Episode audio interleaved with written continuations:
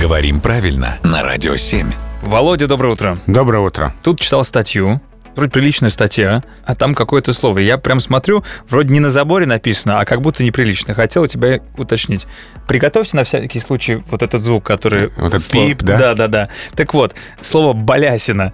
Прости, господи, это нормальное слово? А что оно означает? Просто не понял. Прекрасное слово, хотя выглядит не очень, Ой, да? прям- Бо- Болясина какая-то, да?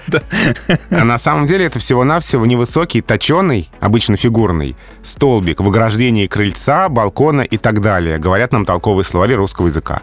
Так, а слово вообще в языке-то в современном используется или уже осталось где-то там в 19 Нет, столетии? используется, оно не дается, с пометой М. устаревшее. Но, наверное, вряд ли в живой речи ты часто описываешь фигурное ограждение крыльца, балкона, полисадника и так далее. Теперь буду. Прям буду вкручивать это слово всюду. То есть ты будешь говорить балясина и смотреть, как окружающие реагируют. Да, у них большие-большие глаза, они начинают смущенно прикрывать лицо рукой. И говорит, в моем доме попрошу не не выражаться. выражаться, Да. да, да, да. А потом, э, ведь э, ру- руководство скажет, Артем, почему ты такие слова в эфире употребляешь? Я скажу, ничего А ты не так знаю. словарь архитектурных терминов вытаскиваешь? Мгм. Вот, пожалуйста. Из кармана. Всегда со мной. Спасибо, Володя.